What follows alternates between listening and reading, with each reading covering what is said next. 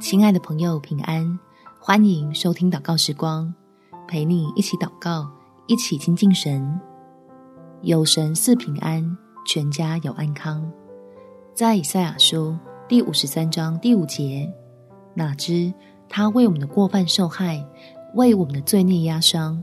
因他受的刑罚，我们得平安；因他受的鞭伤，我们得医治。为所爱的家人向神祷告，使我们在病痛中就不用惧怕，领受天赋源源不绝供应的力量，叫家中身心软弱的变得强壮。我们一起来祷告：天父，你是用笑脸施恩的神，愿意怜悯每个投靠你的百姓。求你听见我的恳求，就伸出大能的膀臂，来扶助我家里身心需要医治的家人。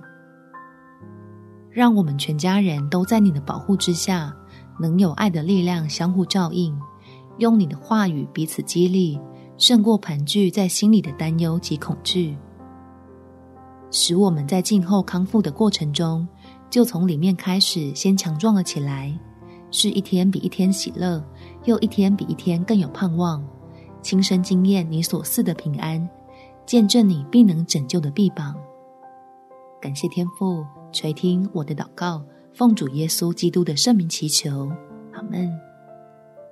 祝福你身心灵在神的爱中能得着平静安稳的力量，有美好的一天。每天早上三分钟，陪你用祷告来到天父面前。